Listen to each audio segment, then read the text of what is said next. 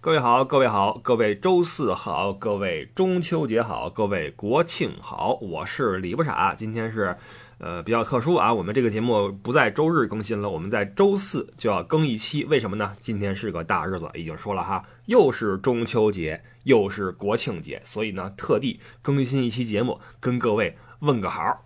呃，今年这个节日不一般哈，两个节赶在了一块儿，颇有一些这个双喜临门的意思。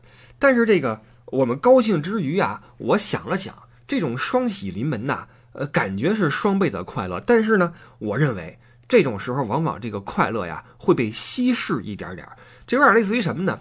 类似于在欧洲，你这个圣诞节赶上了个周日，你这么一来，假期就就少了嘛。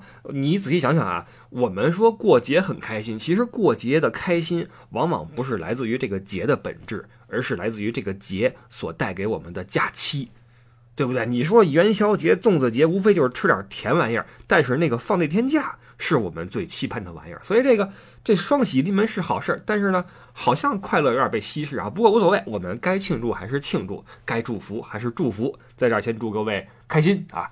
完了，我们说每逢佳节倍思亲呐，什么？呃，海上生明月，天涯共此时什么的啊！我这往天上一看，跟各位一样，翘首去望着这秋夜什么星空中的一轮明月呀，呃，跟各位心中有着一样的感慨，一样的期盼。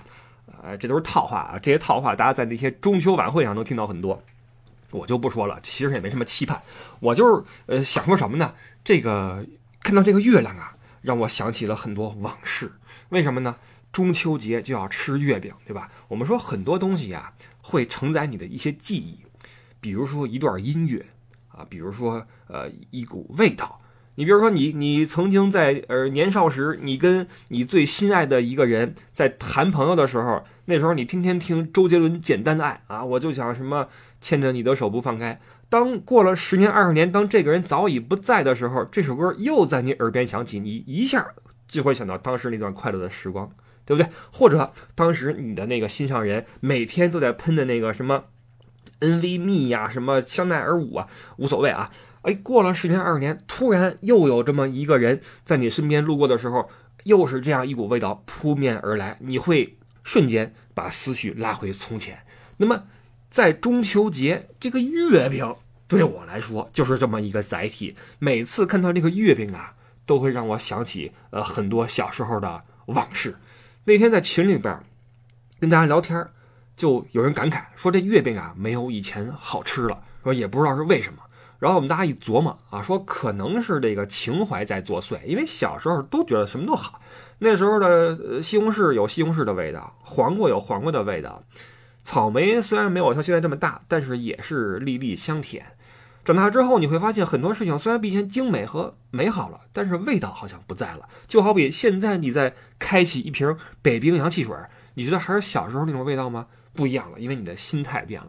那还有一个原因就是小时候呀，物质条件比较艰苦，这月饼这东西甜甜的，对吧？我们一年中难得有那么几天能吃到这么大一块甜玩意儿，哎，觉得是个挺美的事情。当然了，我说的是像。我这种工薪阶层的家庭啊，这种普罗大众这种平头老百姓这种家庭，咱不说咱们群主艾迪啊，艾迪呢小时候已经视月饼为什么了啊？就月饼已经吃腻了啊，就根本就不喜欢。完了，现在呢，你看我们现在能拿到的月饼比小时候强太多了，又精美，那包装哈里三层外三层，你拆的时候比拆弹都费劲，对吧？完了拿出来之后，那月饼什么馅儿的都有啊，各种你想到想不到的，可不像小时候。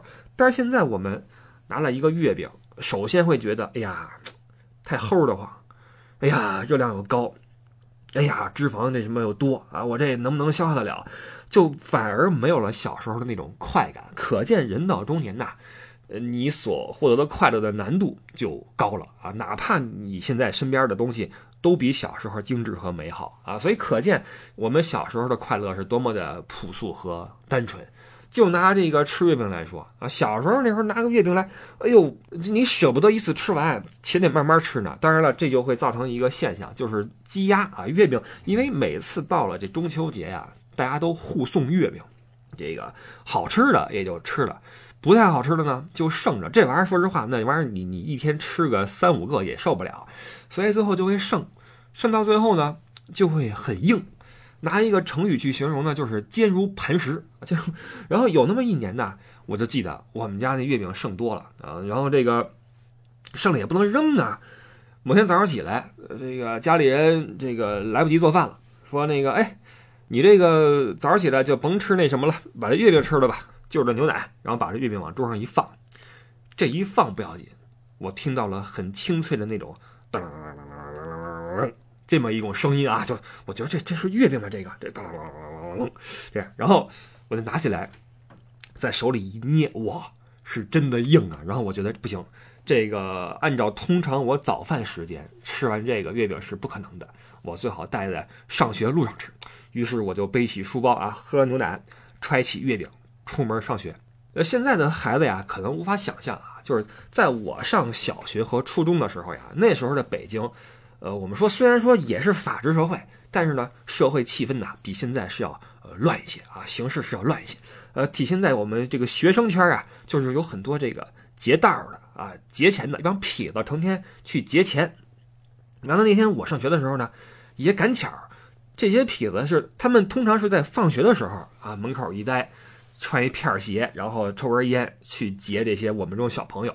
结果那天早上起来，这帮就出来了啊，就开始去去劫钱。我估计是不是业绩有压力？最近是不是绩效考核没过关啊？早上起来就出来了，哎，我就被两个这种痞子盯上啊，前面拦路把我拦下来，说：“哎，有钱吗？”我就吓一跳，我说这个是怎么回事？我就我说我说我说啊，怎么怎么了？说别废话，有钱没有？我说我这没有啊。然后两个人不信，我没有，我搜了啊，搜出来怎么办？我说搜出来那那能怎么办呀？没有就是没有啊。完了，俩人一看我这态度不够端正，抄起了地上一块板砖啊，就看着我说：“你再说一句试试。”我说这怎么办？当时我的第一反应是什么呢？我不能示弱呀，我也抄个物事啊。你知道，在那个年代啊。因为都还在搞建设，所以在北京城啊，很多地方都能够随地看到板砖。它不像现在，现在我们这个社会发达了嘛，呃，街头你想斗殴的话，已经没有什么可以随手抄起来的事物了啊，除了那些停放在路边的共享单车啊。你要是想打架的话，你想抄玩意儿，抄共享单车可以啊，板砖是没有了。那天那帮呃那两个孩子拿起一个板砖来就吓唬我，然后我就怎么办？我就灵机一动啊，我把手伸到了兜里面。抄出了我这块月饼，我想的是，如果你拿板砖嗨我的话，我就拿月饼嗨你。虽然说看上去强弱比较的悬殊，但是鹿死谁手还真不好说啊。于是我们两方就这样手持一块呃钝器，就这个相持在北京的清晨。那个画面很奇怪，就是我们两方各自手持一块东西，沉甸甸的，僵持不动，任由晨曦的光洒在我们脸上啊。这样僵持了三五秒，呃，对方。突然笑了啊，把板砖一扔，挡着咱手。我以为这是就此作罢，没想到对方很自然的把月饼从我手里边接走，说：“早拿出来不完了吗？”然后一扭脸走了。完，我心想：“嘿，行吧，反正你们结了月饼，起码这个跟我也没什么关系了，还替我完成了任务。因为这月饼，说实话，想把它吃掉也不容易，我这事儿就过去了。完了，一天上课平安无事，结果不幸啊。”一放学，我又碰上这俩人了，又直直的冲我走过来。我心想：完了完了，这回身上是也没钱也没月饼了，躲也躲不了，只能硬着头皮往前走。结果这俩人过来之后，也没要钱，也没要月饼，反而是把早上起来从我这儿抢走的月饼又还给了我，跟我说：“这玩意儿是人吃的吗？你给我吃一个我看看。”我说：“啊，怎么回事？”然后拿过月饼一阵端详啊。完璧归赵，月饼是完好无损，除了上面多了三排牙印儿。我说：“哎呀，这个不好意思，可能是有点时间有点长了。”完，这俩人看我可能也挺土的，挺傻的，就没理我，就就把我给轰走了。完了，我就拿着这月饼啊，就继续往往家走，就也不知道怎么办。完了，路过我们这个小区那个乒乓球案子呀，我就心生一念，我说这月饼看来是吃是吃不下去了，我看看它到底有多硬吧。于是我就走去那个乒乓球案子。我就拿着这月饼啊，玩命往这案子上砸，哇塞，咚咚咚的呀，一点事儿没有。这样你近看知道我是在砸月饼，远处看的话，你以为我在破坏公物，你知道吗？砸的时候呀，我在想，我说这个人类最初掌握这个钻木取火这个技术呀，搞不好就是来自这样一个试验，就是我看看这两个玩意儿哪个更结实啊，咚咚咚啐，火星子出来了，完再一啐，哎着了，可能就是这么回事儿啊。我当时拿月饼就啐那个乒乓球案子，啐半天，最后这个我是用尽全身力气把月饼往台子上一灌，啪啦一声，月饼终于碎了。我拿这个月饼就看着里边这馅儿哈，是是五仁的啊，五仁馅的。我心想这哪是五仁啊，这不五斤馅的，这是这五五五斤月饼。完了，就在我准备把月饼扔了要走的时候，哎，突然旁边啊，这个乒乓球案子旁边啊，有一个那种水泥的棋盘，老有那么几个老爷子跟那下棋。完了，我这刚要走，老爷子叫住我了，说：“哎，小伙子，过来，过来，过来。”我心想啊，怎么着，还这还能怨我这个砸砸这个案子不成？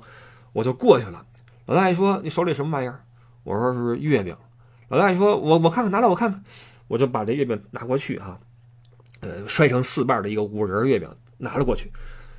老大爷一看说：“嘿，太好了，正合适。”我说：“怎么了？”大爷说：“正好我这块缺一棋子儿，你这月饼正好给我当棋子儿。”我说：“你缺一什么子儿啊？”老大爷说：“我缺一个士。你看你这五仁这仁儿正好啊，拿根笔啪把那五仁的人那添一个数。”这以后就当这个式来用啊，这就是我以后那个式。当然，这这是开玩笑啊，这是我胡扯的啊，只是为了编个段子跟各位说当时那月饼有多硬啊。完了，这个现在月饼不会了啊。今天我跟艾迪啊去联系，我说这个这么一个节日，你这么社会一个人，是不是又弄了一堆月饼回家呀？艾迪挠了挠头，不好意思的笑了啊，说你看我这里有那么几盒月饼，哎，你看这是美心的，那是什么流沙的？我说你说什么呢？听不太懂啊。他说你也不用懂啊，你们你们这些这个北方人不懂怎么吃月饼。我说哎，你这词话怎讲？他说你们北方人吃月饼不都是直接上嘴咬吗？不都是拿手掰着吃吗？我说那不然呢？艾迪说：“拿小刀切着吃啊！”我说：“这有什么区别呀？”艾迪说：“不，有区别。我们南方人是拿月饼当点心，你们北方人，尤其是你这种啊工薪阶层的子弟，是拿月饼当饼，你知道吗？你拿月饼当饼。北方人吃饼你见过吧？卷根葱，抹点完大嘴一撕啊，嚼巴了。你们是拿月饼当饼吃，这太糟蹋了。我跟你说，月饼得切着吃。”我说：“那你月饼切掰开不就完了吗？”他说：“不一样，这事儿得有仪式感。大中秋节的，阖家欢乐，齐聚一堂，把月饼啊一切，注意啊，是得对角切，不能说你，比如说你一块方月饼啊，你得按照对角线来切，切成四个三角，而不是说呃正着来一刀，横着来一刀，切成四个方块，就像老爷子拿我那人儿一样啊。”这不行，得斜着切。如果再大的话，再来那么两刀，切成八角，这么捏着吃。我说：“那你这么老些月饼，你吃得了吗？背后都在剩着，再再再硬了。”他说：“那不会。”我说：“每天早上起来吃一点啊，晚上当做 dessert，早上起来当做 breakfast。你看，就艾迪的生活是这样的。就平常我在他们家住的时候呀，我一般出门就是买点煎饼回来吃。他不行，他要开上自己的 Mini Cooper 啊，戴上腕表，听着那些。什么爵士布鲁斯呀，一路开去西饼店，买回来那种带的奶油的，带的那些什么椰蓉碎呀，什么肉松碎那玩意儿哈，拎一堆回来，往冰箱里一放，每天早上起来吃点就着咖啡，晚上回来了看片的时候再弄一点啊，特别美。这也是他的一个充满资产阶级情调的这么一种生活方式。呃，你们知道他是有一半上海血统的啊，他是北京和上海的混血，所以我估计这个在上海的那时候那种那种生活方式呀，对他有很多的影响啊。所以这种人我们就姑且让他当我们的群主，好吧？平时反正是咱们在一块互动，你看群主理咱们吗？不理咱们啊，咱们在一块玩啊。好，说远了啊。啊，对了，我后来我最后跟艾迪说，我说你这个中秋节和国庆节有什么计划没有啊？艾迪说：“没有计划，跟家里边呃健健身，听听音乐，画画画啊。”我说：“有正事儿，你可别忘了。”他说：“什么事儿？”我说：“咱们那大米跟螃蟹可快好了。”他说：“你别着急啊，我问了啊，螃蟹还差最后那么一撮啊，还缺一铲子煤。说这个最后等长大了，咱们再掏出来再说啊。完了，新米也还没收呢，所以再再等一等啊。我们这个螃蟹和米。”再等一等，所以这个国庆，艾迪呢是跟家里边没什么计划啊，我也没什么计划，我在欧洲这边也遥祝祖国生日快乐。但我估计各位啊，听这节目的各位啊，可能啊，我猜，可能很大一部分人也都不出门。虽然说国庆佳节，对吧？呃，我记得以前呀，就还是小时候啊，小时候一到国庆特开心。到国庆的话，学校会组织活动啊，去个天安门广场，完了，天安门广场会摆那个花坛啊，大花坛很漂亮啊，拿花儿摆出来，什么国庆啊、十一呀、什么祖国呀什么的哈，都然后争相去照相什么的。完了，我记得小时候我们家边上有那么一个厂子，我记得是我印象特别深，上面写着“欢度国庆”啊，“欢度国庆”。完了，这国庆这个牌子呀，过完国庆就不摘了，就一直在那放着。过几个月之后，欢度元旦哈，完了元旦之后就放着。再过段时间，欢度春节，欢度元宵，欢度五一，五一之后就放，然后最后是欢度国庆，它循环的啊。这欢度是 欢度是不停的啊，永远在欢度。欢度什么？我们这个随时在在换。小时候就是欢度国庆，然后大家都很开心，然后去天安门广场去照相什么的。完了，现在也是，哎呀，跟以前不一样了。你看现在啊，咱们有条件了，有时间，有钱了，能旅游了。但是你说这国庆这旅游。哎呀，我一看今天晚上就是啊，各个城市那高速已经堵死了，包括那高铁站什么的哈，人满为患，都出城去旅游。今年又特殊，今年没法出境，全在内部消化。所以我估计往年那种长假，什么五一、十一长假那种景点人满为患的那种照片，明天开始，也就是说大家听到节目这天开始，又该流出来了。什么长城，我那长城上那人呐。当长城站满了人，你知道什么感觉吗？那不是一个一个由砖码成的长龙，那是一个由人组成的肉龙，你知道吗？一个肉龙，就全是人啊，一个人城。哇塞！完了，你再看故宫那出口，哇，每年都是啊，全是人，乌泱乌泱的。所以我估计从明天开始，又是这么一个情况，又要在各个城市的地方上演啊。这个也是，哎呀，这个我我是一个悲观主义者，我每次看到这一幕啊，我都有这么一个想法。就是你说咱们在长假出游，和我们在早上起来八点钟去挤早高峰的地铁，在性质上是不是有几分相似呢？我们在长假出游和在早高峰挤地铁，是不是都是一种不得已？我觉得是的，对吧？我觉得是的。其实我们都想错峰出行，都想，但是没办法，我们身处的这个这个位置哈，迫使我们不得不这样做。哎呀，怎么说呢？对于我这种悲观主义者的人来说，我是觉得有点有点难过啊，有点难过。当然了，这个起码出游比家里边憋着要有事儿干，我在家里边憋着总比上班要舒服，对吧？所以说这个该开心还是要开心，该祝福还是要祝福。呃，不说那么多了啊，我们这期就是贫几句嘴，然后给各位一个祝福。然后我们的节目照样还会在周日早八点早上起来跟各位见面，还是在不傻说历史那个节目啊。这次说甲午战争的那个。下半集，OK，就说到这块，谢谢收听，周日再见，拜拜。